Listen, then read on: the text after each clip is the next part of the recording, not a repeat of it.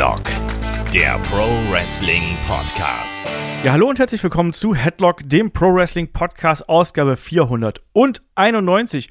Heute mit der Preview zu WWE Clash at the Castle. Mein Name ist Olaf Bleich, ich bin euer Host. Bei mir, da ist der Kai. Wunderschönen guten Tag, Kai. Hallo. Kai, Wrestling Overkill am kommenden Wochenende, oder? Ja, ich hatte besonders, bei mir, bei mir ging ja sogar noch unter, dass Worlds Collide ist und ich dachte schon, puh, Clash of the Castle und dann auch All Out sind schon Klopper. Besonders, weil ich auch bei Clash of the Castle immer von so einer drei, vier Stunden Show ausgegangen bin. Wir haben bis jetzt sechs Matches, müssen wir gleich drüber sprechen, wie es aussieht. Aber allein dann nach Sonntag All Out, was wirklich immer wie ein Arbeitstag ist, das zu gucken. Und dann noch Worlds Collide, dann dazu noch Previews und Reviews machen das ist schon Arbeit.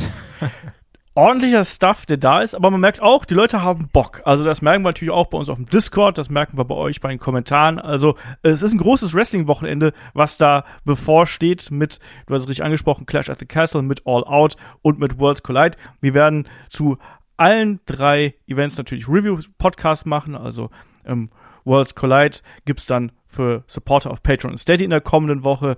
Dann ähm, Clash of the Castle wird unser Wochenend-Podcast am Sonntag und am Montag schon sehr zeitnah ähm, machen wir All Out. Und du sagst es richtig, es ist ein Arbeitstag. Ich weiß immer, wenn ich frage, so wie sieht's denn aus mit Podcast, wer hat denn am Montag Zeit? Dann immer so, ich habe mir freigenommen. Ich schaue das dann und dann am Abend können wir den Podcast aufnehmen. Also äh, die Moral der Headlock-Truppe ist da auf jeden Fall groß und ist auch kein Wunder. Wir gehen ja auch auf Nummer 500 zu Kai. Du warst nicht ganz bei allen dabei, aber äh, schon sehr sehr früh mit äh, in der Crew dabei. Ja, reingezeckt, über Umwege rein, eingenistet wie so ein Parasit und jetzt bei fast jedem Podcast dabei. Ja, das ist schon. Ich hätte das gerne mal in Stunden aufgerechnet, wie viele Stunden das insgesamt schon sind, die ich dumm über Wrestling geredet habe. Betonung liegt auf dumm an der Stelle natürlich. Ja. Ähm, nein, also ganz krass auch, dass wir nach wie vor äh, so viele Menschen da draußen erreichen. Und wir haben uns da auch was Besonderes zu ausgedacht. Also wir haben schon auf dem Discord so ein bisschen nach Ideen geforscht und das wird, glaube ich, ein persönlicher Podcast werden, den wir da machen. Ist nicht irgendwie so ein Themenspecial oder so. Es wird eher was was uns betreffendes, was ein bisschen Wrestling-spezifisches auch. Und ja, mal schauen. Ich habe auch noch ein paar andere Sachen drumherum äh, angedacht. Deswegen freut euch darauf. Das ist Anfang Oktober, quasi an dem Wochenende, wo auch Extreme Rules stattfindet. Da wird auch unsere 500 sein. Also da könnt ihr euch auch, auch was gefasst machen, was Podcast-Action hier angeht. Eine Sache müssen wir äh, an der Stelle absagen, und das ist nämlich unser Live-Watch-Along zum äh, Clash at the Castle. Das haben wir einfach nicht zeitlich hinbekommen. Also bei mir ist es momentan auch so, dank ähm, Kind ist es abends nicht 100% garantiert, dass ich einfach da durchgucken kann. Und insofern haben wir das diesmal einfach sein gelassen. Wir werden aber garantiert noch mal in Zukunft was in Richtung Livestream machen, oder Kai? Ja, natürlich. Also gerade wenn dann Sachen zeitlich gut liegen, hätte sich jetzt angeboten, ob man jetzt zwingend irgendwann eine Saudi-Show live gucken muss. Weiß ich nicht, muss man mal schauen. Aber irgendwas wird auf jeden Fall nachkommen. Aber da wäre der Hate, Hate richtig live, Kai. Das wäre auch mal was. Das stimmt. Das hätte auch mal was für sich. Naja, egal. Auf jeden Fall, ihr wisst es, es ist jetzt äh, Anfang des Monats natürlich auch. Supportet uns gerne auf Patreon of Steady. Wir haben ganz viele Podcasts da nicht nur schon produziert. Ich glaube, wir sind inzwischen bei 600. Es gibt ja drei mehr oder weniger pro Woche. Schaut da gern vorbei. Aber Kai, ich würde sagen, dann starten wir doch jetzt hier an der Stelle durch mit der Preview zu Clash at the Castle, oder? Yes. Ja, legen wir los. Ähm, wir haben es gerade schon angesprochen. Zum einen 30 Jahre knapp nach dem legendären SummerSlam 1992, wir erinnern uns, der British Bulldog Davy Boy Smith gewinnt die Intercontinental Championship gegen Bret Hart, gegen seinen Schwager im Main Event. Große Emotionen im Wembley Stadium. 30 Jahre später kommt WWE zurück ins Vereinigte Königreich nach Cardiff, Wales und es gibt Clash at the Castle. Wie ist deine Vorfreude vor der Show? Ähm, ich freue mich insofern, dass ich mich mit Kollegen treffe und wir es zusammen gucken, was generell schon mal witzig ist, weil sind wir mal ehrlich, wir so als Europäer, wir haben nicht häufig die Möglichkeit zu sagen, lass mal treffen und das dann ganz entspannt zusammen gucken. Weil dann irgendwann, man kennt's, zwei, drei, vier Uhr, man, man hängt in der Seile, man ist müde. Aber das ist jetzt eine super humane Starnzeit, da können wir uns alle drauf einlassen, da kann man es schön zusammen gucken. Da kann man, ich glaube auch, da wird der Discord ordentlich aktiv sein, weil das mehrere Leute so machen werden. Und ich, also, ach, ich, ich weiß gar nicht, ob ich irgendwie, wie meine Erwartung erst aussah, weil das Komische ist, weil wir jetzt sagen, wir haben mit sechs Matches. Und irgendwie dachte ich, Mann, WWE, zum ersten Mal wieder ein vernünftiges Pay-per-view Premium Live Event nicht in Amerika, also beziehungsweise in äh, Europa dann wohl eher in UK. Da werden sie irgendwas raushauen. Und bis jetzt sehe ich auf der Karte noch nicht dieses raushauen. Also ich habe da, ich habe da zwar Matches, auf die ich Bock habe. Und jetzt in letzter Zeit werden ja auch Gerüchte größer, dass man sagt, vielleicht gewinnt ja Drew McIntyre sogar. Ne? Mhm. Ne? Ähm, müssen wir gleich drüber sprechen. Aber ich sehe hier noch nicht so die krasse Card. So, ich glaube schon, dass ein Matt Riddle, den wir jetzt wirklich wieder auch Matt Riddle nennen dürfen, Yes. gegen, gegen Rollins, dass das abreißen wird. Mann, dass Gunther gegen Sheamus abreißen wird, müssen wir nicht drüber reden. Auch ein Edge und Ram Stereo im Tag-Team, das ist auch was Cooles. Aber das Komische ist, so viele verschiedene Storylines, also die, die laufen um Clash Castle herum. Also alles, was mit dem Johnny Gargano ist, wird nicht aufgegriffen. Wer weiß, vielleicht kriegt er noch ein Match. Wir wissen auch noch nicht, was in der pre-tapten Smackdown-Ausgabe passiert. Da gibt's ja auch noch mal was. Aber wir haben es vorhin schon gesagt, als wir privat geschrieben haben, man ging so ein bisschen davon aus, das wird hier so ein drei, vier Stunden Klopper. Wenn ich mir jetzt die Karte angucke, sage ich zwei Stunden dreißig, das Ding ist durch. Ja, ich glaube tatsächlich, dass man hier zum einen einigen Matches sehr viel Zeit geben wird. Also ich glaube auch, dass wir hier 15 bis 20 Minuten Matches sehen werden. Also Gunther gegen Sheamus wird auf jeden Fall zum Beispiel ein Match sein, was ich mindestens 15 Minuten sehen möchte. Ähm, und auch Riddle gegen Rollins ist auch ein Match, was lange Zeit bekommen wird. Ähm, aber ich glaube auch, dass wir hier ein paar Überraschungen bekommen werden und ein paar Segmente. Man wird versuchen, die Show ein bisschen mehr auszuschmücken. Vielleicht auch dann eben mit Überraschungsauftritten, vielleicht auch ein bisschen Nostalgie. Wir haben es jetzt zuletzt sehr oft gesehen, dass man auch ja Crowdpleaser natürlich gemacht hat. Ähm, mit Toronto, mit Edge zum Beispiel, jetzt zuletzt mit Pittsburgh und Kurt Angle. Mal gucken, was man sich hier einfallen lässt, um die lokale Crowd ein bisschen abzuholen. Es gibt natürlich auch weiterhin die äh, Gerüchteküche über mögliche Comebacks. Also, wie oft der Fiend jetzt inzwischen schon Verträge unterschrieben hat, das möchte ich auch nicht wissen, Kai. genau. Ja, das ist. Da bin ich gerade aktuell sehr raus, ne, was den Fiend angeht. Ich denke, also jetzt mittlerweile denke ich mir, wenn er kommt, dann kommt er halt. Und wenn nicht, dann kommt er eben nicht. Also, wie man damit gespielt hat. Aber ich finde es eh krass, wie gut aktuell Sachen unter Verschluss gehalten werden. Also auch, dass Johnny Gargano einfach bei Raw auftaucht, ohne eine Ankündigung. Und man hat auch nicht wirklich viel darüber gelesen vorher. Das ist auch schon krass in der aktuellen Zeit.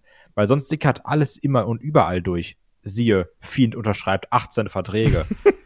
also, gucken, was man, was man da noch macht, ob es da irgendwas kommt. Es, es gibt ja auch, mittlerweile heißt es ja auch, jeder soll zurückgeholt werden. Ich habe schon, also, was ich alles gelesen habe, Jonah Rock, weil ich nicht verstehe, ein Braun Strowman. Also, jeden Tag lese ich einen anderen Namen, der zurückgeholt werden soll. Und ich glaube, dass wir auch eine große Überraschung bekommen werden. Also. Ja, würde mich wundern, wenn nicht. Ja, äh, man wird das nutzen, dass man hier so eine große Stadionkulisse hat. Ne? Wir sind ja hier ja schon im, in Cardiff im Principality, Principality Stadium. Ähm, da wird man entsprechend was machen. Es wird dunkel werden.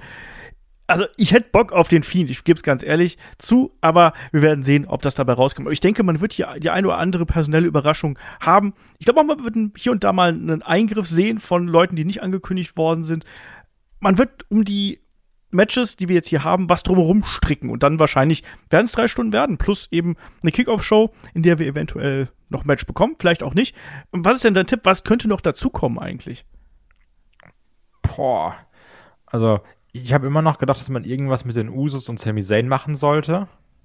Weil Sami Zayn ist ja aktuell Gold, finde ich, in allem, was er macht. Also diese ganzen Sami Zayn Roman Reigns Segmente sind natürlich geil. Kevin Owens ist ja auch so ein bisschen an den Rand geraten. Ob, ob man da nochmal so ein bisschen in die Richtung geht, ob man noch irgendwas mit den Street Profits macht. Ich weiß, also, mir, mir fehlen so ein bisschen die Bells auf der Card. Mhm. Das ist, das ist mein Problem.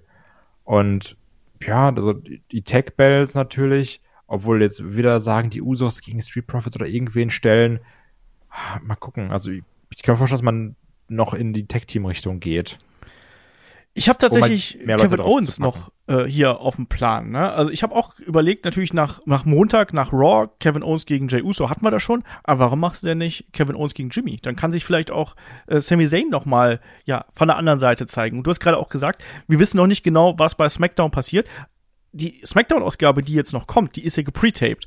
Habe ich gesagt. Ne? Da gibt's ja dann auch, also ich weiß, was kommt. Ich habe gelesen, was passiert. Wir werden aber versuchen, diesen Podcast hier möglichst spoilerfrei zu halten. Also nur damit ihr es wisst, wenn ihr den Podcast jetzt am Mittwoch hört, dass ihr da nicht äh, Angst haben müsst. Oh mein Gott, die spoiler mich für SmackDown am Freitag beziehungsweise am Samstag, je nachdem, wann er schaut. Das wollen wir natürlich nicht machen. Deswegen, ähm, ich bin gespannt, ob man da noch was äh, mit auf die Card packt. Ähm, und ja, wir werden sehen. Aber ich würde sagen, wir steigen da einfach mal äh, ein und starten dann hier auch mit dem Tag Team Match, was du gerade eben schon angesprochen hast. Edge und Rey Mysterio treten zum ersten Mal seit Ewigkeiten wieder Seite an Seite an und sie treffen natürlich auf den Judgment Day, vertreten durch Finn Bella und Damian Priest und natürlich auf beiden Seiten mit Begleitung. Bei Edge und Rey Mysterio ist Dominic dabei und auf der anderen Seite ist Rhea Ripley dabei. Gerade die beiden hatten ja ich sag's mal ganz vorsichtig, ein sehr herzliches Verhältnis in den letzten Wochen, oder? Dominik wurde sehr oft verprügelt. Jetzt zuletzt hat Rhea ja ihn beschwichtigen können, als er mit dem Kendo-Stick äh, vor ihr stand und gesagt hat, hier, ich könnte zuschlagen, ne, und ich will das nicht. Und sie hat es ja dann geschafft, dass er ihr sogar den Kendo-Stick gegeben hat. Und Kai, ist das jetzt langsam so die Rolle einer Rhea Ripley, dass die so ein bisschen, äh, die ist ja schon fast die Anführerin. Ich finde, die ist derzeit die prägnanteste Figur in diesem Judgment Day. Wie siehst du das? Ja, sie ist auf jeden Fall die, die unabhängig von den Matches ihr Spotlight bekommt, ne? Also Finn Bella und Damien Priest sind dann zwar immer in den Aktionen drin und haben ihre Matches und, und kloppen sich dann mit einem Dolph Ziggler oder mit einem Edge und einem Rey Mysterio. Und Rhea ist halt die, die die Segmente macht und Dominic Mysterio A entführt oder B vermobbt. Frage ist natürlich, was man daraus macht, wohin man damit möchte. Weil, wenn man jetzt davon ausgeht, Dominic Mysterio schließt sich dem Judgment Day an, ist das jetzt so krass? Also, ist das da, wo du stehst und denkst, ne, der Dominic beim Judgment Day. Geil, oder? Jetzt trägt er auch schwarz. Also, ist das irgendwas, was dich jetzt hinterm Sessel hervorholt? Weil ich bin ganz ehrlich, mich nicht ich glaube, es ist ein notwendiger Twist im Charakter Dominic Mysterio. Du musst jetzt ja, gut, mit dem bisschen was, was, machen. Ähm, aber natürlich, also den Turn, den pfeifen schon sämtliche Spatzen von den Dächern des Stadions hier. Das muss man ganz klar sagen. Ähm, es riecht alles sehr stark danach, dass Rhea quasi langsam in den Kopf von Dominic Mysterio kommt und ihn offensichtlich beeinflussen kann. Und ich kann mir dann auch vorstellen, gerade auch mit dieser Unzufriedenheit, dass er er tritt jetzt hier nicht an. Und wir können uns noch an einige Wochen zuvor erinnern, wo Edge ihn getroffen hat, wo Spannung zwischen den beiden gegeben hat. Also er wird nicht glücklich darüber sein. Und das wird die Geschichte sein, die hier erzählt wird. Dass natürlich dann auch eingegriffen wird, davon können wir ausgehen. Und ich denke, dass hier es so aus ausgehen wird, dass der Judgment Day gewinnt, aufgrund entweder eines Fehlers von Dominic Mysterio oder eben des Überlaufens von Dominic Mysterio. Ansonsten, das Match an sich, da war ich eine, also eine tolle äh, ja, tolle technische Auseinandersetzung dieser beiden Teams, weil die können es ja alle vier. Also auch Edge und Rey Mysterio, die waren natürlich 2-2 äh, äh, ein herausragendes Tag-Team damals und Teil der SmackDown 6. Da müssen wir gar nicht groß drüber reden. Haben wir oft genug in den Match of the Week Podcast zum Beispiel gemacht. Aber was erwartest du denn jetzt hier von dem Match, Kai? Ich kann mir nicht vorstellen, dass man Edge und Rey Mysterio verlieren lässt in Cardiff. Also, ich glaube sogar, dass die gewinnen oder dass man danach irgendwas macht dass sie dann feiern und dann vielleicht haut sie dann Dominic Mysterio von hinten oben und sagt, hier, ihr beiden zusammen, toll, aber war das mit mir. Aber ist das nicht wieder das berüchtigte, äh, ich weiß nicht, Jojo-Booking oder wie man es auch immer nennen möchte? Also man lässt jemanden verlieren und dann am Ende kriegen sie noch den coolen, also da, am Ende gibt es noch den, den Konter mehr oder weniger. Das ist doch eigentlich inkonsequent. Wenn man doch eine Gruppierung wie den Judgment Day jetzt entsprechend pushen möchte und auch den Turn entsprechend pushen möchte, dann muss man das doch mit einer Niederlage anfangen. Ja, aber das war nämlich auch die Sache. Ich glaube, du hattest also, deswegen hattest du auch nicht vernünftig auf meine Frage geantwortet, weil ich meinte nicht, ist der Turn überraschend von Dominic Mysterio oder nicht, sondern knallhart gesagt, ist es nicht scheißegal. weil wir auch in unserem Verständnis Talente den Judgment Day natürlich ein bisschen provokant auch als verschwendete Talente Stable benannt haben. Und ob der Judgment Day nicht eh schon egal ist. Der hat zwar sein Spotlight, aber geil sind ist das nicht. Ich finde, zuletzt hat man mehr mit dem gemacht und zuletzt hat man auch besser mit, mit dem Judgment Day gemacht. Ne? Man hat äh, Damien Priest ein großes Match gegeben gegen Edge, man hat es auch groß präsentiert. Ich mag die Art und Weise, wie man Rhea Ripley hier darstellt. Ich finde, Finn Bella findet, fällt so ein bisschen für mich hinten über. Wie du richtig sagst, der hat halt seine Matches, der ist dabei, aber der ist jetzt für mich nicht der Anführer der Gruppierung. Der hat auch nicht diese Strahlkraft, die ein Anführer haben müsste, sondern aber das Match gegen Segler war gut übrigens. Bitte? Das Match gegen Sigler war übrigens gut. Das konnte man gut gucken. Ja, also generell, also deswegen, das ist mein, das meine ich eigentlich damit, dass man die zumindest jetzt ein bisschen besser hat aussehen lassen zuletzt. Ne? Das äh, ist zumindest was, was man hier probiert. Ich glaube, man muss jetzt hier was machen, damit die als Hier-Gruppierung auch mal dominant wirken, weil ich finde, das fehlt mir hier so ein bisschen. Ähm, die Kloppereien mit Rhea und Dominic, das ist nett, aber mir fehlt einfach hier so ein bisschen diese, diese Gewalt. Das haben wir gegen äh, Edge gesehen, zum Beispiel beim Turn da hat das ganz gut gewirkt. Aber danach, hm. Und da muss jetzt was kommen. Und um da auf deine Frage zu antworten, natürlich ist das jetzt äh, nichts, was die Geschicke vom Judgment Day plötzlich in eine andere Richtung wenden würden. Das ist nicht Hogan, der hier plötzlich auf die Seite des Judgment Day turnen würde oder sonst irgendwas, ne? Sondern es ist eben dann im Nachgang ist es eben nur Dominic Mysterio. Aber es ist eine konsequente äh, Fortsetzung der Geschichte und es gibt garantiert ähm, genug im Publikum, die sagen werden, Mensch, der Dominik, der turnt jetzt gegen seinen Vater. Wir als super smarte Wrestling-Fans, wir sagen das, glaube ich, schon seit drei Jahren, dass es langsam mal Zeit wird. Übertrieben formuliert, ne? Ähm, aber ich finde, das wird Zeit. Das wird Zeit und Dominik braucht das, weil das Problem an Dominik ist nicht, dass der, also der stagniert halt auf allen Ebenen. Der stagniert im, im Wrestling, der stagniert, ähm, was sein Charakter angeht. Und dieser Turn zum Judgment Day, der kann vielleicht eben dafür sorgen, dass wir nicht sagen, ja, das ist uns eigentlich egal. Und das ist der muss auch mal Sport machen. der muss mal ein bisschen was aufbauen, der Junge. Der ist jetzt so lange dabei, aller Dominik, wirklich. Der muss mal ein bisschen mal futtern. Dein, iss mal dein, dein Magerquark, knall dir mal die Haferflocken rein und dann hit mal die Eisen. also, ja. Muss man hier mit, mit Edge. Ja, da muss man hier mit, mit Gunther und äh, Ludwig Kaiser trainieren gehen. Wirklich, so. da mal mit den Kerlen auch mal was machen, weißt du? Nicht mit Papa, der schon satt ist. Der hat da schon alles erreicht. So, so ein Gunther, der, wirklich, der formt dich. Also, ich sag Edge und Mysterio gewinnt trotzdem. Okay. Ähm, ich sag, der Judgment Day gewinnt hier und inklusive des Turns von äh, Dominic Mysterio und das wird dann einer der Aufreger sein, je nachdem, wie das passiert. An der Stelle Übrigens, natürlich auch. Entschuldige. Ja, ja. ich wollte das gleiche sagen wie du, dann mach du. Okay. ich habe nämlich eingangs natürlich vergessen.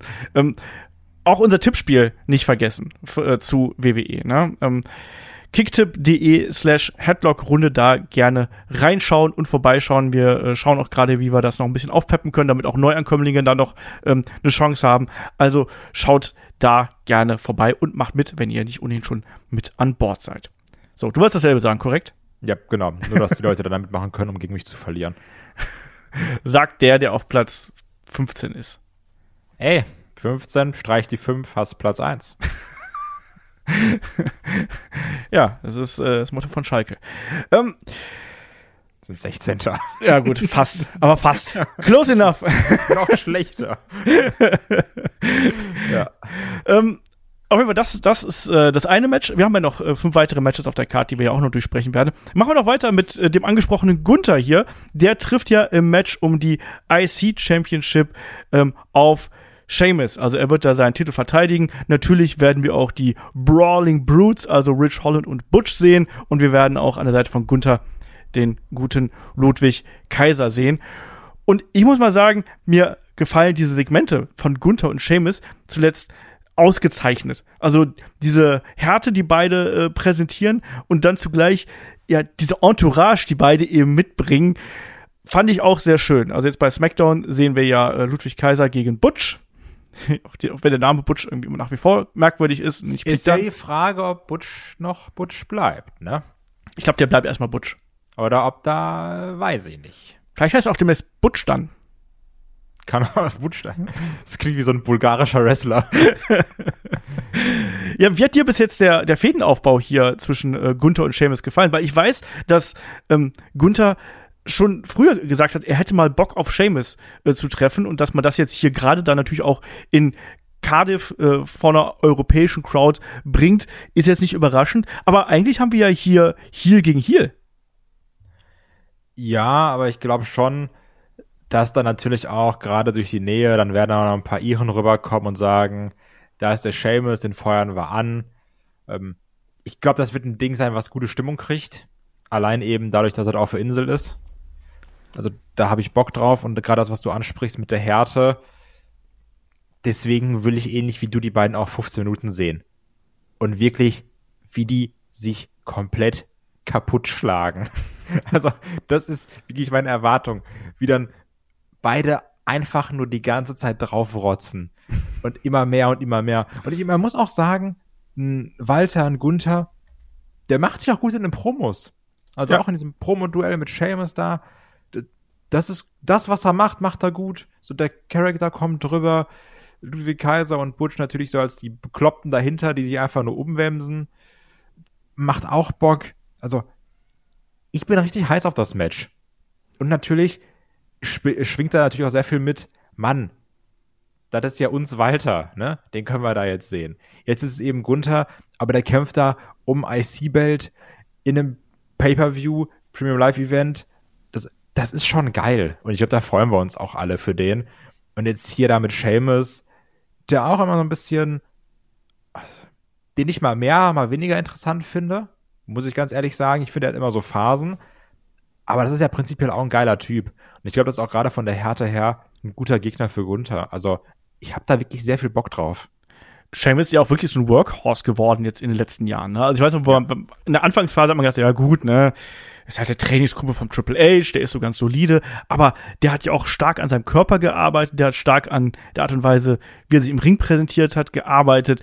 Ich finde, der hat einen großen Sprung gemacht und du sagst es ganz richtig, der ist eben nicht immer on top, also er wird nicht immer als äh, super großer Charakter hier präsentiert, also er ist nicht immer in die großen Programme mit drin, aber da, wo er drin ist, da liefert er ab. Und die Matches, die er zeigt, sind gerade auch für einen Mann von seiner Statur, von seiner Größe, die sind sehr, sehr gut. Und was ich hier für dieses Match ganz besonders von Vorteil finde, ich finde, er hat die perfekte Hautfarbe für ein Match gegen Gunther.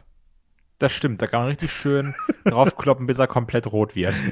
Also, der wird danach, äh, also wir erinnern uns an, an Matches von, von Daniel Bryan zum Beispiel, Bryan Danielson, wo der sich hat dann vermöppen lassen und ist ja Hauttyp ähnlich wie meiner, also sehr, sehr blass, sehr viel im Keller unterwegs. Ähm, und das werden wir hier auch sehen. Ne? Also ich gehe davon aus, dass sowohl Seamus als auch Gunther, weil die ja beide diese Schläge haben, ne? egal ob es jetzt diese Schläge im Seil von Seamus sind, Schläge im Seil von Gunther, ich will da einfach einen wilden, harten Brawl sehen, der dann aber auch gemischt ist, natürlich mit, ja, Ringkampf, mit Bodenkampf und mit wirklich harten Aktionen. Ich will die Lariats sehen, ich will die Double Dropkicks sehen und das soll hier einfach ein richtig schönes, hartes Match sein. Und das haben wir nicht so oft, muss man sagen, weil so große Brawler hat man heutzutage nicht mehr so en masse, wie man das früher gehabt hat. Vor allem, die dann auch noch technisch so gut sind. Ich finde, das ist ein sehr, sehr wichtiger Farbtupfer, den wir hier auch auf der Karte haben. Und obwohl die Fehde jetzt nicht so ewig lang aufgebaut ist, fühlt sich das an wie eine absolut natürliche Rivalität und drumherum haben wir eben auch noch die entsprechenden Gruppierungen und Kai, was erwartest du denn da? Also da muss es doch eigentlich super chaotisch werden, wenn wir drei Leute um den Ring haben. Ja, natürlich, besonders wenn einer davon Butch ist, ne? also allein mit dem Charakter. Also ich glaube, es wird so laufen. Der wird dann zurückgehalten, häufiger von Rich Holland. Dann irgendwann reißt er sich los. Dann prügelt der Ludwig Kaiser sich. Dann werden sie alle rausgeschmissen, um auch das, also um auch das rauszunehmen. Weil ich glaube auch schon, dass man sagt, am Anfang gibt es so ein bisschen Chaos und alle können sich kloppen und dann hin und her. Da wird auch irgendwann der Ref seinen Spot bekommen und sagen, ihr seid raus und die ganze Crowd rastet aus und dann hauen sie sich komplett kaputt. Also das ja. ist so meine Vermutung. Also ich habe da Bock drauf. Also das ist eines ja. der Matches, äh, auf die ich mich ja mit am meisten freue. Auch wegen dem Hintergrund natürlich. Ich bin da super glücklich auch für Gunther dass, und auch für Ludwig Kaiser, dass die hier den Weg gegangen sind und für Butch genauso. Ne? Also dass die den Weg gegangen sind. Also noch vor ein paar Jahren habe ich mit den Interviews geführt. Also ähm, in der Anfangsphase von Headlock haben wir ähm, bei unserem Call-Up-Interviewformat. Äh, das erste Interview ist mit mit Gunther, beziehungsweise mit Walter damals gewesen, wo wir eine Dreiviertelstunde oder so geschnackt haben. Ähm, ich finde das super geil, den jetzt hier zu sehen. Der hat das sowas von verdient, genauso wie Ludwig Kaiser. Ähm, und da hängt wirklich mein Herz hier einfach dran, weil ähm, ich quasi den gesamten Weg der beiden als Fan, aber auch als Berichterstatter quasi mitbegleitet habe. Auch mit Ludwig Kaiser habe ich ja, ich weiß gar nicht, wie viele Interviews gemacht, drei, vier, irgendwie sowas, ne? Und auch so zwischendurch immer wieder geschnackt. Also von daher, ja, super geil. Wer gewinnt das Ding hier? Gunther. Bitte. Ja. gehe ich auch sehr stark von aus. Es würde keinen Sinn machen, jetzt hier den Titel schon wechseln zu lassen und deswegen der IC-Belt, der darf dann gefälligst auch bei Gunther bleiben. Ja, kommen wir zum nächsten. wieder den IC-Belt auf, auf einer Pay-Per-View-Card, ne? Ja. Was wir auch jetzt schon sehr, sehr, sehr lange nicht mehr hatten. Das stimmt. Aber generell die Art und Weise, wie zuletzt auch die Midcard-Bells präsentiert worden sind, ähm, deutlich besser, als wir das noch ja. vor einem halben Jahr gehabt haben. Absolut. Ja. Ja, kommen wir zum nächsten Match. Da pick ich mir einfach mal hier das Match um die SmackDown Women's Championship raus. Wir hatten auch Shayna Baszler in unserem verschwendeten ähm, Talente-Podcast. Die trifft hier als Herausforderin Nummer eins auf Liv Morgan, die amtierende Titelträgerin. Kai, wir haben die ganze Zeit über so dieses, ja, diese, diese Beziehung von Shayna und Ronda im Hintergrund. Wir wissen auch, dass Ronda eigentlich hier eher Richtung Liv Morgan gehen will. Die hat aber gerade andere Probleme. Wie hat dir bis jetzt hier der Fädenaufbau zwischen diesen beiden gefallen? Ja, also es ist gut, dass eine Shanna Baszler jetzt mal wieder so ein bisschen zurück zu ihren, ich nenne es mal Wurzeln findet. Also so, wo man dachte, die könnte ja echt gefährlich sein und dann sehr, sehr viele Umwege genommen hat. Ähm, das war dann nicht so gut meiner Meinung nach. Hier wirkt es trotzdem eher wie ein Übergangsgegner, wo man dann sagt, ach krass, Liv Morgan hat die auch besiegt, weil prinzipiell ist ja eine Liv Morgan auch einer Shanna Baszler enorm unterlegen dass man das dann hier so ein bisschen mitnimmt, dass er dann doch schafft, ach guck mal, die hat ja ähnlich wie Ronda Rousey Shayna Baszler besiegt, die auch ja UFC, MMA, schieß mich tot kann. Ich glaube, das ist hier so ein bisschen Sinn und Zweck der Sache. Ja, es ist einerseits natürlich der ganz klare Aufbau, ne, dass du zwischen Shayna und Ronda ja diese Parallelen einfach hast. Die sind ja auch schon da thematisiert worden, ne, auch mit den, mit den Interaktionen zwischen Ronda und Shayna.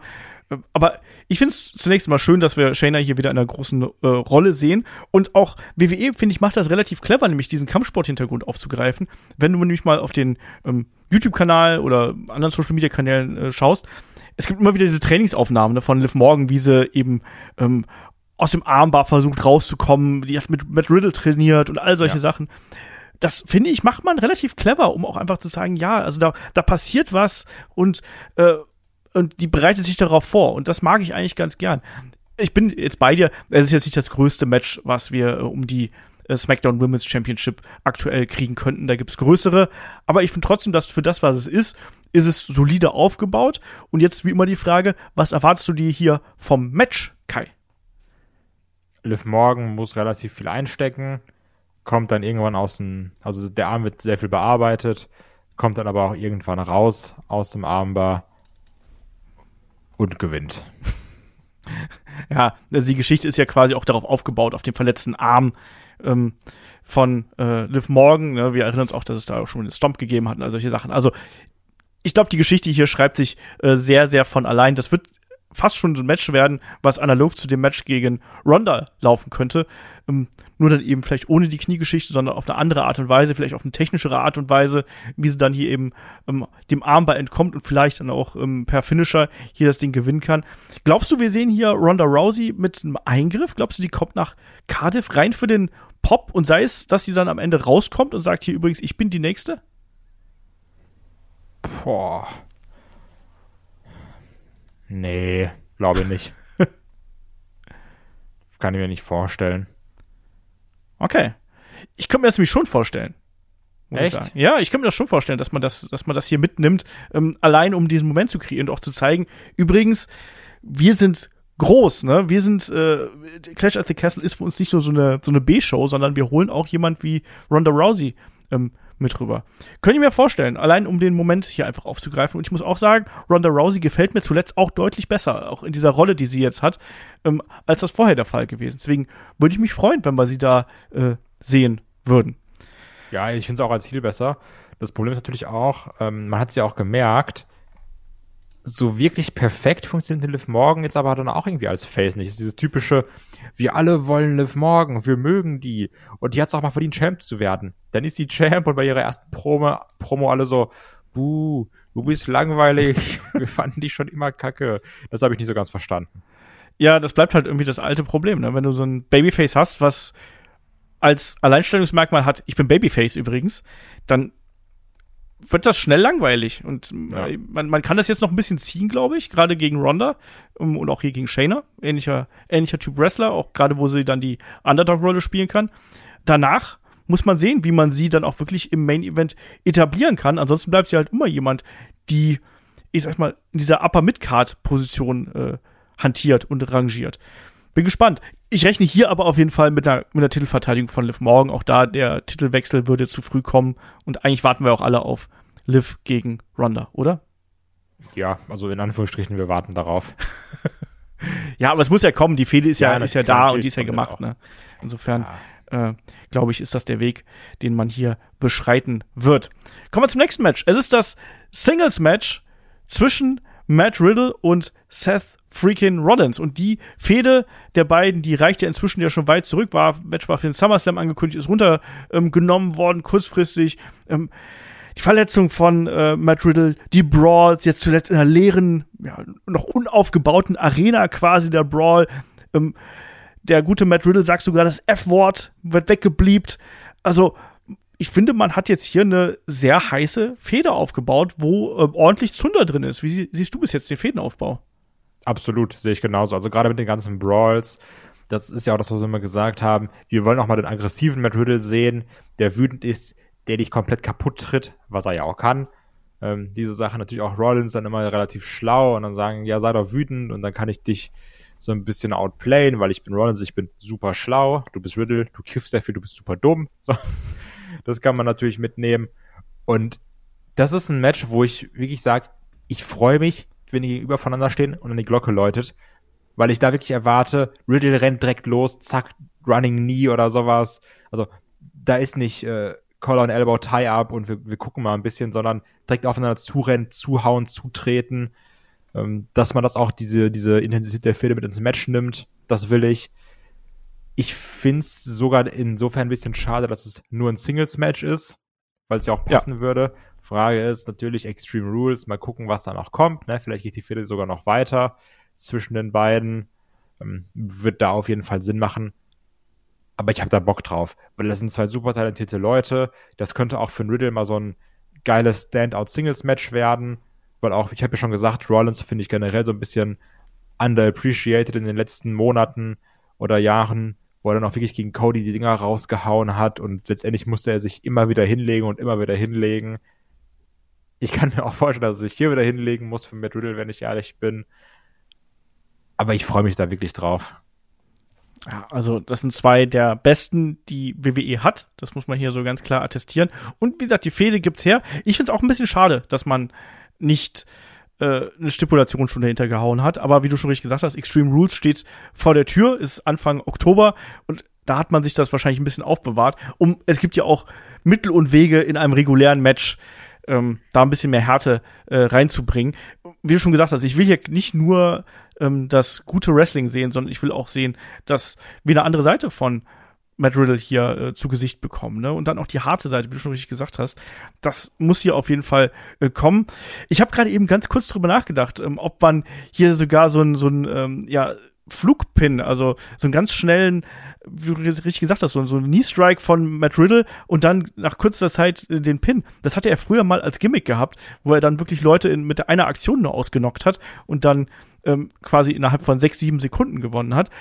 Wäre halt auch interessant, aber wäre natürlich auch ein bisschen schade, gerade wo der Fädenaufbau natürlich da ist. Da will man dann auch jetzt ein vernünftiges Match sehen. Und das ist ja eines der großen Matches, die wir hier auf der Karte haben. Ähm, ja, also wie du schon richtig gesagt hast, ähm, die Härte muss da sein. Ich will eigentlich einen Brawl sehen. Ich will eigentlich, oh, die sollen auch ruhig mal nach draußen gehen, finde ich. Die sollen mal draußen gehen. Die sollen sich von mir aus auch ähm, auf die Ringe prügeln. Und der Ringrichter, der soll mal so ein bisschen ein Auge zukneifen, wenn du mich fragst. Ne? Ja, also ich kann mir schon vorstellen, dass man, ja, also, nee, ich würde es mir eher wünschen, sag ich mal, dass man irgendwas macht.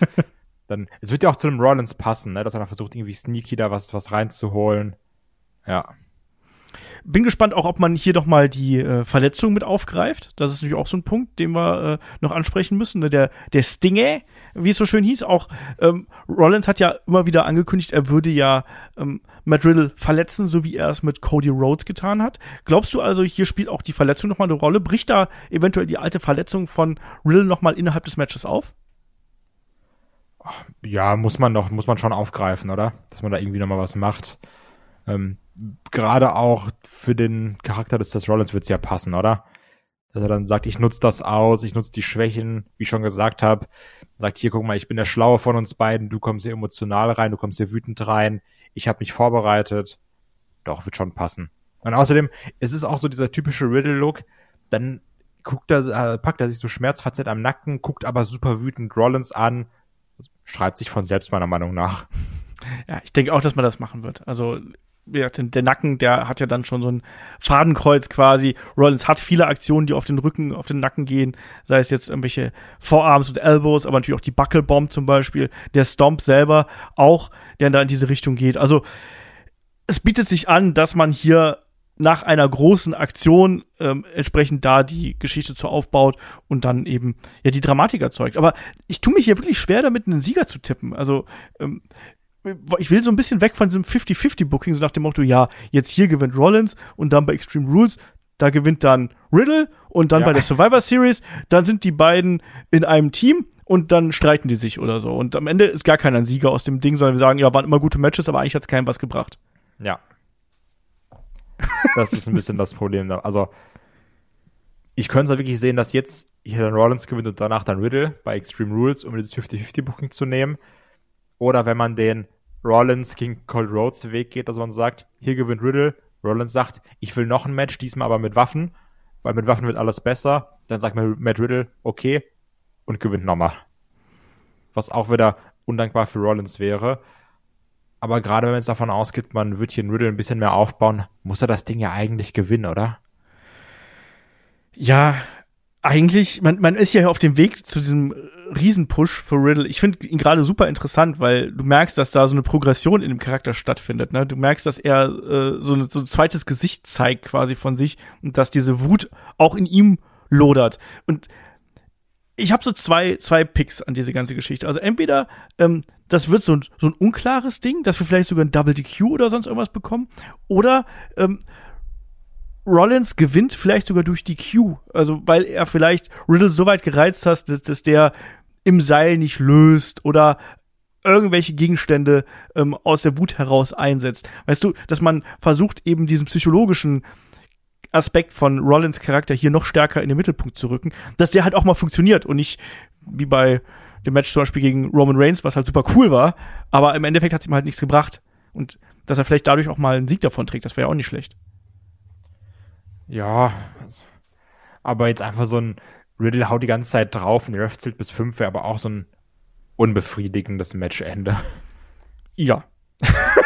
das ist, manchmal muss man die Zuschauer auch unzufrieden nach Hause schicken. Das ist auch eine Promoter-Weisheit, die mir immer wieder erzählt wird. Ja, aber ist. nicht, wenn du nach 30 Jahren zum ersten Mal wieder nach UK kommst. Aber es können auch nicht immer nur die Guten gewinnen, Kai. Ja. Aber ich finde ja auch einen Rollins gut.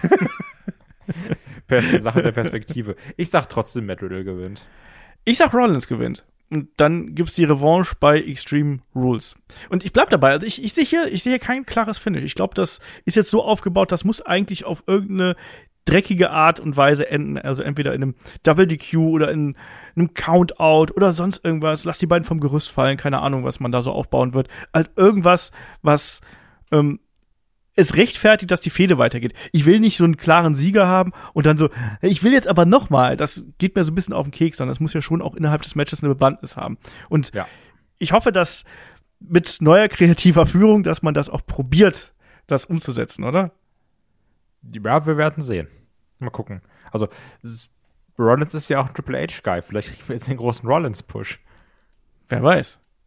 Wer weiß, wer weiß. Aber ich glaube, dass auch Rollins äh, weiß, dass man natürlich auch hier ähm, neue Leute fördern muss. Und natürlich Matt Riddle ist da wirklich auch vorne mit dabei. Haben wir schon jetzt seit, seit äh, langer Zeit gesagt, dass er jemand ist, auf den WWE bauen kann. Und man probiert das ja hier eindeutig, dass man ihn da in diese Richtung pusht. Und ich mag auch die Art und Weise, wie man es macht, weil es eben nicht so mit der Brechstange ist, sondern immer wieder schöne Rückschritte, damit dann auch der Moment, wenn er dann wirklich mal irgendwann oben ankommt, umso größer wirkt.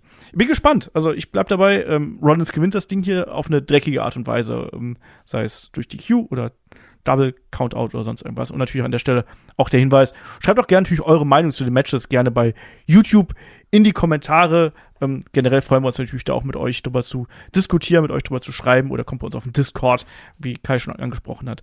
Und quatscht auch mit uns mit. Wir werden auch garantiert im äh, Discord äh, zugegen sein, wenn äh, Clash at the Castle läuft, solange ich nicht irgendwie zwischendurch mal Windeln wechseln muss oder sonst irgendwas. dann, Meine eigene. Genau, auch das, ne, weil es so aufregend ist, dann kann ich nicht mehr an mir halten. genau das. Ja, und damit kommen wir hier zum Six-Woman Tag Team Match, was wir auf der Card haben. Auf der einen Seite haben wir die Raw Women's Champion Bianca Belair, Alexa Bliss und Asuka. Auf der anderen Seite haben wir Damage Control, ähm, Bailey, Dakota Kai und Io Sky. Der Name ist ja noch nicht 100% offiziell, aber der wird jetzt so oft genannt, dass ich einfach mal hier übernehme.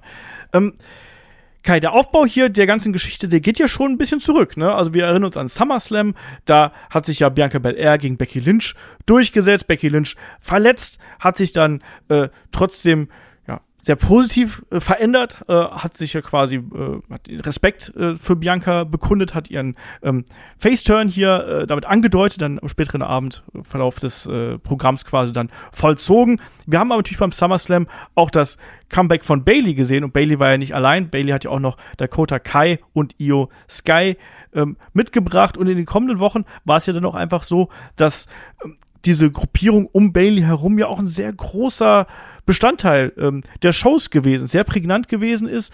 Und es hat sich ja dann auch relativ schnell eine Front gebildet, nämlich eben Bianca Belair, leider nicht Becky Lynch, die ist ja verletzt ausgefallen, wurde ja dann auch noch von den drei äh, bösen Damen hier nochmal attackiert backstage, um das nochmal ähm, zu unterstreichen. Aber an ihre Seite kam mir dann Alexa Bliss und Asuka. Und die ganze Geschichte hat sich ja dann weiter fortgesetzt, inklusive auch dann dem ähm, Titelturnier um die ähm, äh, Women's Tag Team Championship. Ähm, da gab es ja eine Niederlage für Asuka und Alexa Bliss. Und ja, jetzt haben wir hier eben diese Konfrontation der ja, beiden Gruppierungen quasi. Und da muss ich erstmal fragen, ähm, wie hast du diese Entwicklung jetzt hier gesehen? Also gerade um Bailey, Dakota Kai und Io Sky. Also man hat die ja schon sehr prominent eingesetzt, meiner Meinung nach. Ne? Also auch gerade in dem äh, Turnier dann immer wieder Eingriffe, dann waren sie damals zugegen du hattest ja auch mehrfach diese Brawls, gerade natürlich auch eben mit dieser anderen Front, Alexa Bliss, Asuka, Bianca Belair kommt zur Hilfe, dass sie sich hier und da geprügelt haben.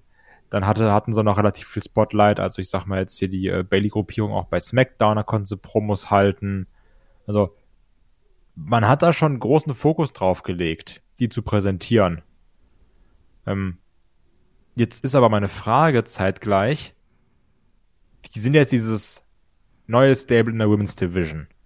Mit Bailey, wo du sagst, geil, dass sie wieder da ist, Dakota Kai auch talentiert, Io Sky sowieso, also nochmal bedeutend talentierter auch als der Dakota Kai, die ist ja wirklich fantastisch. Ähm, aber auch gegen eine Gruppe mit Asuka, die wir eigentlich mögen, passiert aber nichts. Alexa Bliss, die wir auch mögen, passiert aber auch gar nichts. Und Bianca Belair, die Champion ist. Meiner Meinung nach musst du hier definitiv Damage Control, also die Bailey-Gruppe, gewinnen lassen. Weil die sind neu, die sind der neue heiße Scheiß, die sind in der Division, um da aufzuräumen, verkloppen Leute Backstage, halten ihre Promos, die sind dominant, die müssen jetzt weiter dominant wirken. Und dafür muss dann eben die Gruppe um Bianca Belair herum auf jeden Fall verlieren, meiner Meinung nach. Ja, gehe ich mit. Vor allem, weil ja ähm, Io Sky und Dakota Kai jetzt zuletzt auch noch die Niederlage hier eingesteckt haben.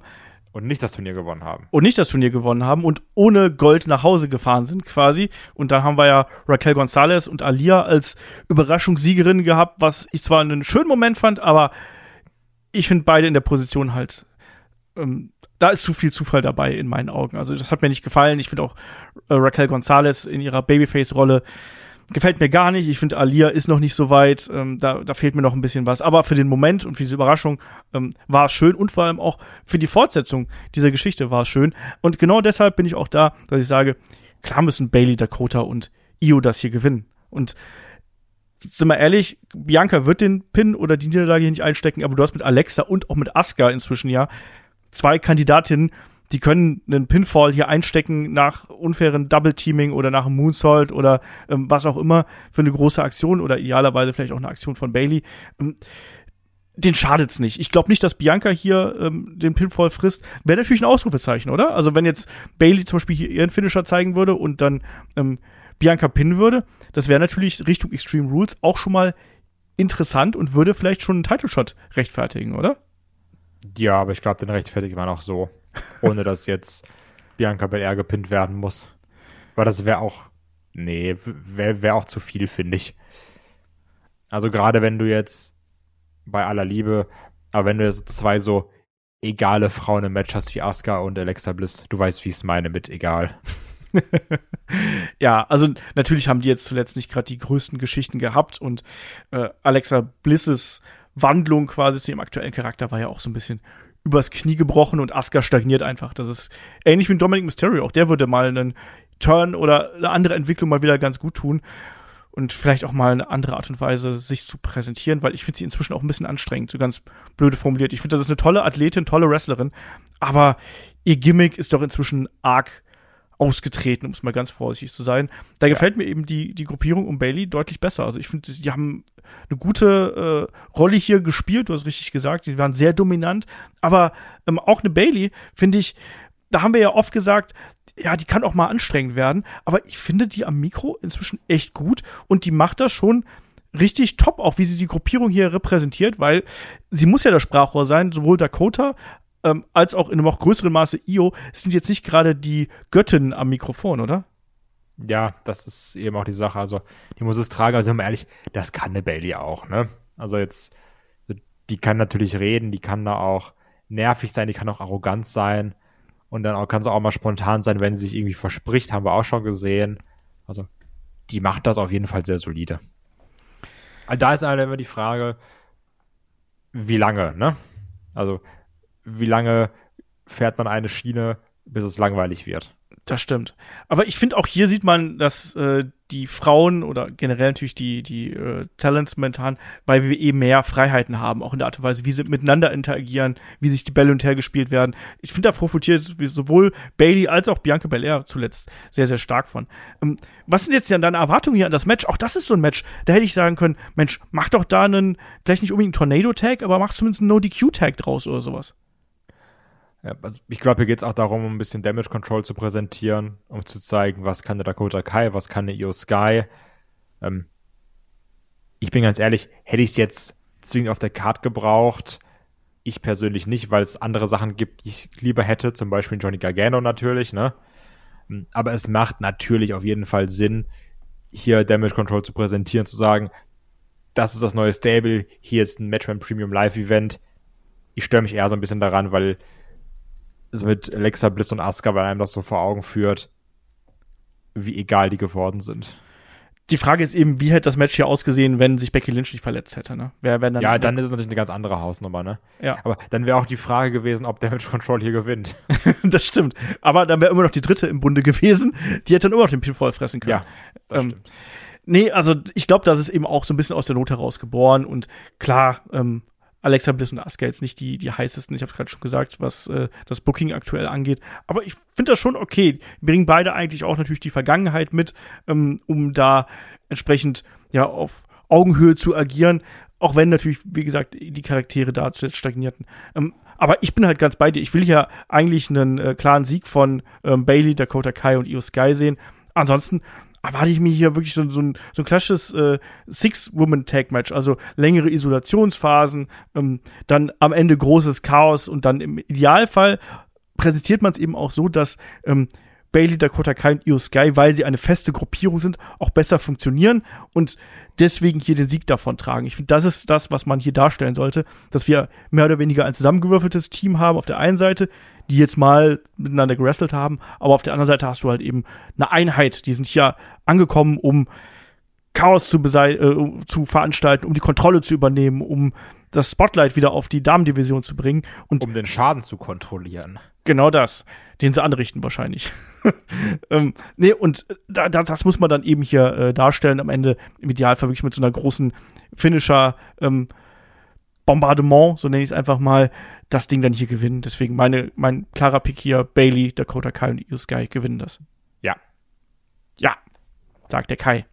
Da sind wir uns einig. Und damit sind wir dann auch beim Main Event angekommen. Und das ist das Match um die Undisputed WWE Universal Championship zwischen amtierenden Champion Roman Reigns begleitet von, na, mal gucken, ob Paul Heyman dabei ist, aber ich gehe davon aus, dass wir die Usos sehen werden, dass wir Sami Zayn sehen werden. Und der trifft auf jeden Fall auf Drew McIntyre. Drew McIntyre hat sich ja hier den Title Shot quasi gesichert, ähm, ja, indem er zum einen ja äh, den guten Sheamus aus dem Weg geräumt hat und dann ja im Nachgang nach dem SummerSlam Roman Reigns gefordert hat. Das war ja auch eine Konstellation Reigns gegen McIntyre, die haben wir ja schon, ich glaube seit Jahresbeginn gemunkelt, dass die gerade im Sommer ähm, heiß werden könnte. Jetzt zuletzt haben die beiden hier so, äh, ich sag mal, den Vorteil hin und her gespielt. Ne? Wir haben gesehen, wie, wie äh, Drew McIntyre mal dominiert hat und sich beide Gürtel geschnappt hat. Wir haben aber auch gesehen, wie die Bloodline Drew McIntyre aufs Übelste verdroschen hat. So muss man es ja einfach sagen.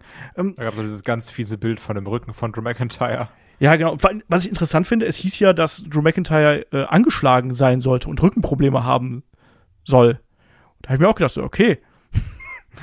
Hätten wir vielleicht auch den Arm bearbeiten können oder so. Nix. Sieht nicht so cool aus.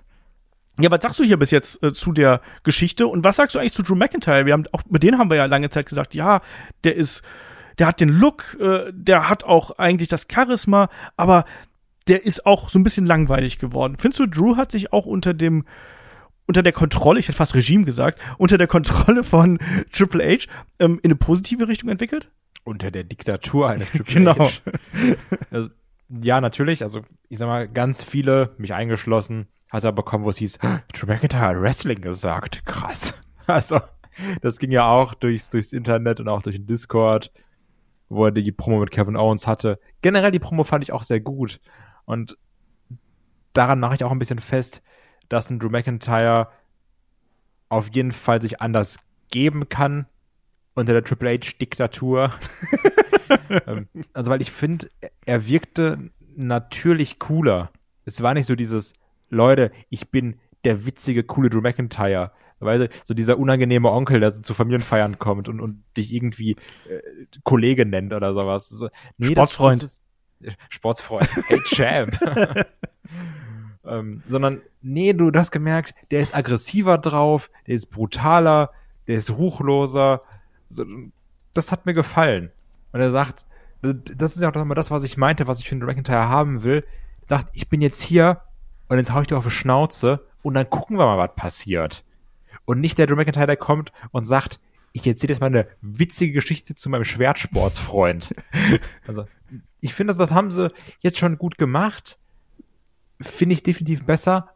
Aber das ist halt erst der Anfang, ne? So, wir haben jetzt drei, vier Wochen gute Drew McIntyre-Veränderungen so ein bisschen gesehen. Und auch mit den Segmenten, die du angesprochen hast, die auch ganz cool waren. Aber ich brauche ihn trotzdem deswegen jetzt nicht als Champion der Roman Reigns entthront, wenn ich ehrlich bin. Ich könnte mir vorstellen, dass es ein krasser Moment wäre in Cardiff, wenn sie sagen so, Mann, das ist einer von uns, zwar aus dem Nachbarland, aber prinzipiell ist das einer von uns. Aber ob er jetzt deswegen Roman Reigns entthronen muss, weiß ich nicht. Das ist eben eine ganz interessante Frage. Also, obwohl doch, ich weiß halt eigentlich schon, die Antwort ist nein, meiner Meinung nach. Aber es haben sich ja auch zuletzt die äh, Gerüchte immer mehr Gehör verschafft, dass Drew McIntyre eventuell Champion werden könnte. Sind das nur ja. Gerüchte oder äh, glaubst du, da plant man oder überlegt man zumindest wirklich ein bisschen mehr, als man das sonst macht? Also allein durch die Gerüchte bin ich jetzt zur Überlegung gekommen, sollte man es machen, sollte man es nicht machen, ne? Also ist die Frage, sind es einfach nur Gerüchte, um zu sagen, wir machen das Match interessanter, ne? Weil, also, weil bis vor zwei Tagen hätte ich gesagt, Roman gewinnt. Safe. Und jetzt sage ich dir, ja, Roman sollte schon gewinnen. Und damit tue ich mich gerade ein bisschen schwer. Natürlich, ich mag einen Drew, der hat auch WWE so ein bisschen gecarried in der Corona-Zeit, hatte halt viel Pech dass er in diesen ganzen Empty Arena Sachen sein musste. Es ist, es ist schwierig, ne? Also, weil es ist, wie du sagst, der hat alles, aber ich weiß nicht, ob er dann jetzt so spannend wäre als Champion. Wir haben uns ja auch immer gefragt, was ist der Grund, weshalb man Roman Reigns den Titel abnimmt oder ne, pusht man damit jemand anders? Also man kann natürlich, wenn Drew McIntyre das Ding jetzt hier holen würde, hätte man mit Drew McIntyre jemanden, der wieder diesen Schritt gegangen ist. Der ist den Schritt schon mal gegangen, damals gegen Brock Lesnar, aber es war natürlich unter, ich sag's mal, widrigen Voraussetzungen. Jetzt hier vor einer großen, auf so einer großen Bühne, inklusive äh, ja, einer, einer Home-Crowd mehr oder weniger, das wäre schon eine große Nummer. Und natürlich kann man darüber nachdenken und ich finde das auch total legitim. Und trotzdem glaube ich nicht dran. Ich glaube nicht dran. Ich glaube, man wird das ziehen und man wird damit spielen bis zum geht nicht mehr, dass Drew McIntyre das hier holen wird und man wird mit Nearfalls, Claymores und anderen Aktionen hier um sich schmeißen, dass man das glaubt. Und im Gegenzug glaube ich auch, dass man äh, auch von Bloodline-Seiten hier wirklich sehr, sehr viel machen wird, dass das äh, ja im Chaos endet eigentlich und dass ähm, Drew McIntyre hier gestärkt rausgeht in der Niederlage, nämlich weil die Bloodline dann im Endeffekt genauso wie es jetzt zuletzt der Fall gewesen ist, aufgrund der zahlenmäßigen Überlegenheit einfach stärker ist und dann eben ein bisschen glücklicher ist. Ähnlich wie es auch gegen Brock Lesnar zum Beispiel ähm, beim SummerSlam der Fall gewesen ist.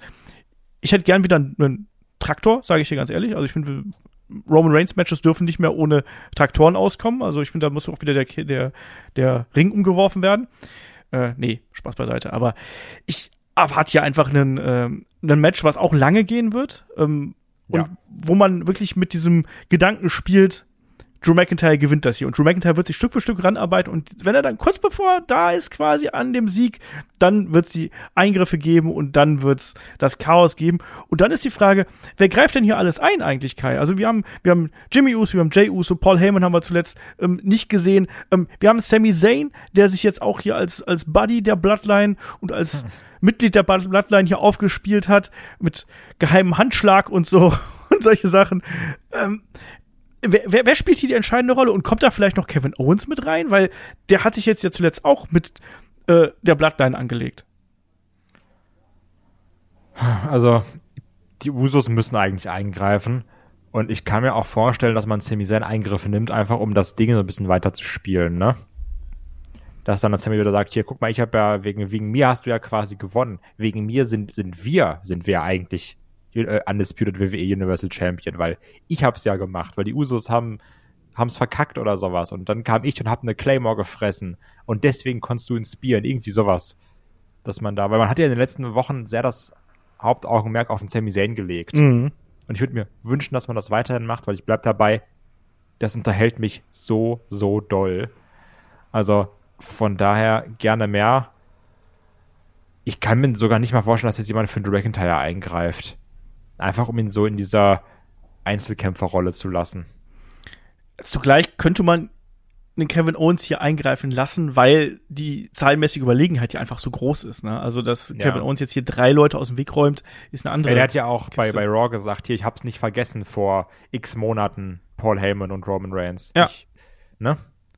Eben, eben, eben. Also ich kann mir das schon vorstellen, ne? aber dann ist es halt am Ende dann doch zu viel und da werden wir sehen, aber ich, ich glaube hier nicht daran, dass der Titel wechselt. Ich glaube, das macht man noch nicht. Ich weiß auch nicht genau, wann man es macht. Da haben wir auch schon im Fragen-Podcast drüber diskutiert. Ich weiß nicht genau, wann man es macht. Hier wäre eigentlich eine gute Gelegenheit. Aber ich glaube nicht, dass man es durchzieht. Und das ist eben immer so die, die schwierige Kiste. Ne? Wann, wann ziehst du jetzt quasi den Trigger und wann lässt es sein? Ähm, da tue ich mich echt äh, sehr, sehr schwer mit.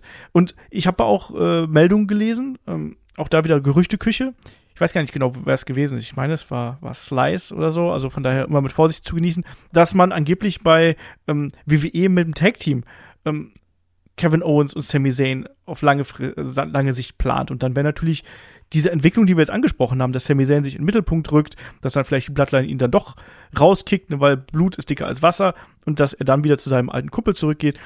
Das wäre schon eine natürliche Entwicklung, die man hier antreten könnte. Zugleich ist dann Roman Reigns da irgendwie dabei und der trägt halt den, die zwei Titel, den Undisputed WWE Universal Title spazieren und man weiß nicht so recht, wohin mit dem. also ich kann es mir hier nicht vorstellen. Was ist jetzt dein Pick hier endgültig, bevor ich mich noch Roman. weiter in Monologen und äh, Hirngespinsten verstricke? Roman. Roman. Roman. Ja, meine auch. Meine auch. Aber ich habe da ein bisschen Bock drauf. Also wir haben die beiden auch schon mal gegeneinander gesehen. Die haben eine gute Chemie und jetzt mit der Bloodline und äh, Kevin Owens Story im Hintergrund kann das, glaube ich, noch ein bisschen Feuer geben. Ähm, apropos Feuer, kriegen wir noch eine uns alle befeuernde Überraschung zum Abschluss. Ist der, kommt der Fiend raus? Ja oder nein? Kommt Braun Strowman raus, macht Tut Tut und sagt, ich will den Titel? Ey, Braun Strowman kann auch einfach da bleiben, wo er ist mit seinem Control Your Narrative. Der Fiend, ja, kann rauskommen. Und ich, ich würde mich natürlich auch freuen, ne? Natürlich ist es cool. Aber mich nervt aktuell, wie du schon gesagt hast, wie viele News das gibt zum Fiend. Und dann twittert er wieder was Kryptisches und alles sind so, jetzt kommt das, also wirklich, also der Fiend kam jetzt ja schon, glaube ich, sechsmal zurück in den letzten Monaten. Der hat auch schon zigfach den Titel versprochen bekommen, inklusive Creative Control und äh, ja. alle möglichen WrestleMania Main Events. Hat aber auch schon drei Hollywood-Filme gedreht und unterschrieben. ja, man weiß es nicht. Mal gucken. Also ich glaube aber schon, also irgendwas Dickes müssen sie machen. Das ist eben das Problem. Ich, ich kann mir halt nicht vorstellen, dass man äh, nach Europa, nach Wales kommt und am Ende steht dann da die Bloodline und jubelt. Ich glaube, irgendwas muss da zum Ende kommen, oder? Ja, sonst wäre es, wenn man sich die Ticketpreise anguckt, ein noch fieserer Cash-Grab als ohnehin schon. Apropos Cash, was ist denn mit äh, Mr. Money in the Bank eigentlich? Habe ich auch überlegt. Ähm, Gerade wo du gesagt hast, dann kämpfen Roman und Drew und kommt immer näher ran und näher ran. Das wäre schon prädestiniert für ein Cash-In, aber ich glaube, die Usos oder Sami Zayn passen da schon auf. auch da, ich glaube auch da, dass man noch nicht den Trigger zieht, sondern ich glaube, man wird es andeuten. Vielleicht kommt er auch einfach nur auf die Rampe oder, oder geht mal zum Ring oder sonst irgendwas. So ein Hopserlauf oder so, zeigt sich mal. Und zugleich wissen wir ja auch, dass da die Geschichte mit Johnny Gargano im Hintergrund schwelt. Also auch da kann man den Briefcase gut mit einbinden, sei es als Waffe oder tatsächlich auch als Preis, als Trophäe, was ich aber nicht unbedingt möchte, muss ich dazu sagen. Ich will dann eher eine Mano-a-Mano-Fehde. Aber er sollte sich hier auch zeigen. Und ich finde, das ist auch ganz was Wichtiges, dass WWE hier auch zeigt, so, ja, das ist nicht nur so eine Hausshow oder so. Wir kommen nicht nur mit dem Kader, der angekündigt ist, sondern wir bringen auch Überraschungen. Und wenn ihr zu uns kommt, dann tauchen auch Leute auf, die sind nicht angekündigt. Und das ist ja ein ganz wichtiger Aspekt, äh, auch wenn du, wenn du Tickets kaufst. Ne? Du sagst, ja, okay, die Card jetzt interessiert mich nicht so, aber vielleicht passiert da einfach irgendwas Geiles. Hm? Übrigens, ich muss aber bei Theory widersprechen, weil ich habe jetzt keinen Bock, dass wir jetzt noch acht Reviews machen und es jedes Mal heißt, der muss sich schon zeigen. So, weil der hat sich schon da beim SummerSlam gezeigt, wenn er jetzt jedes Mal rauskommt, ist es wie der Fiend, der schon sechs Verträge unterschrieben hat. ja, das stimmt schon. Und vor allem momentan hat er ja auch da nicht so viel mit zu tun ähm, eigentlich. Ja, wahrscheinlich hast du recht, was das angeht. Ich bin trotzdem, ich, ich freue mich auf den Event. Und tatsächlich, jetzt, nachdem wir ein bisschen drüber gesprochen haben, äh, freue ich mich noch ein bisschen mehr äh, über die Show. Und wie du schon gesagt hast, auch äh, zur besten Sendezeit, die man sich ja dann äh, da geben kann am Samstagabend. Also, warum nicht? Wie gehst du jetzt aus der Preview hier raus, lieber Kai?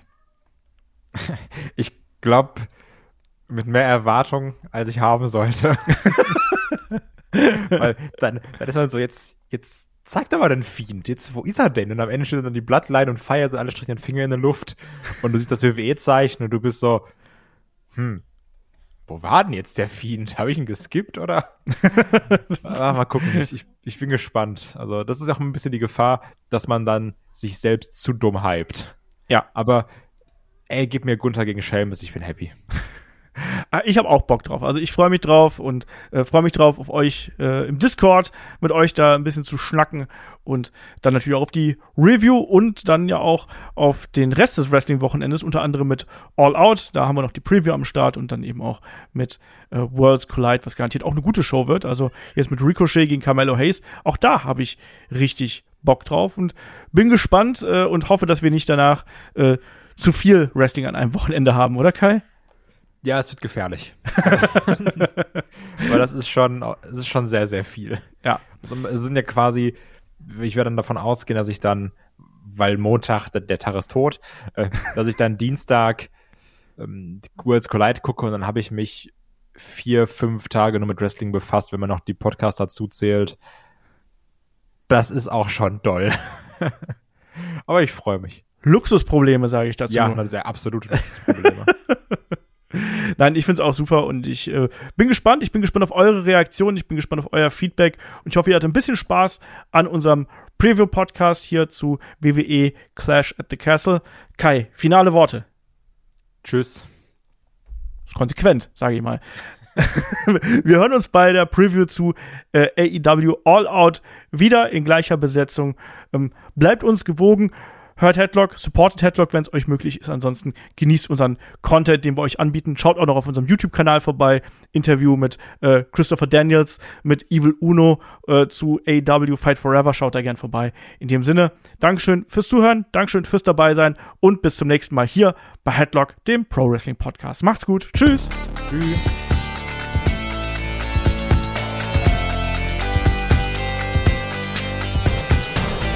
Headlock, der Pro Wrestling Podcast.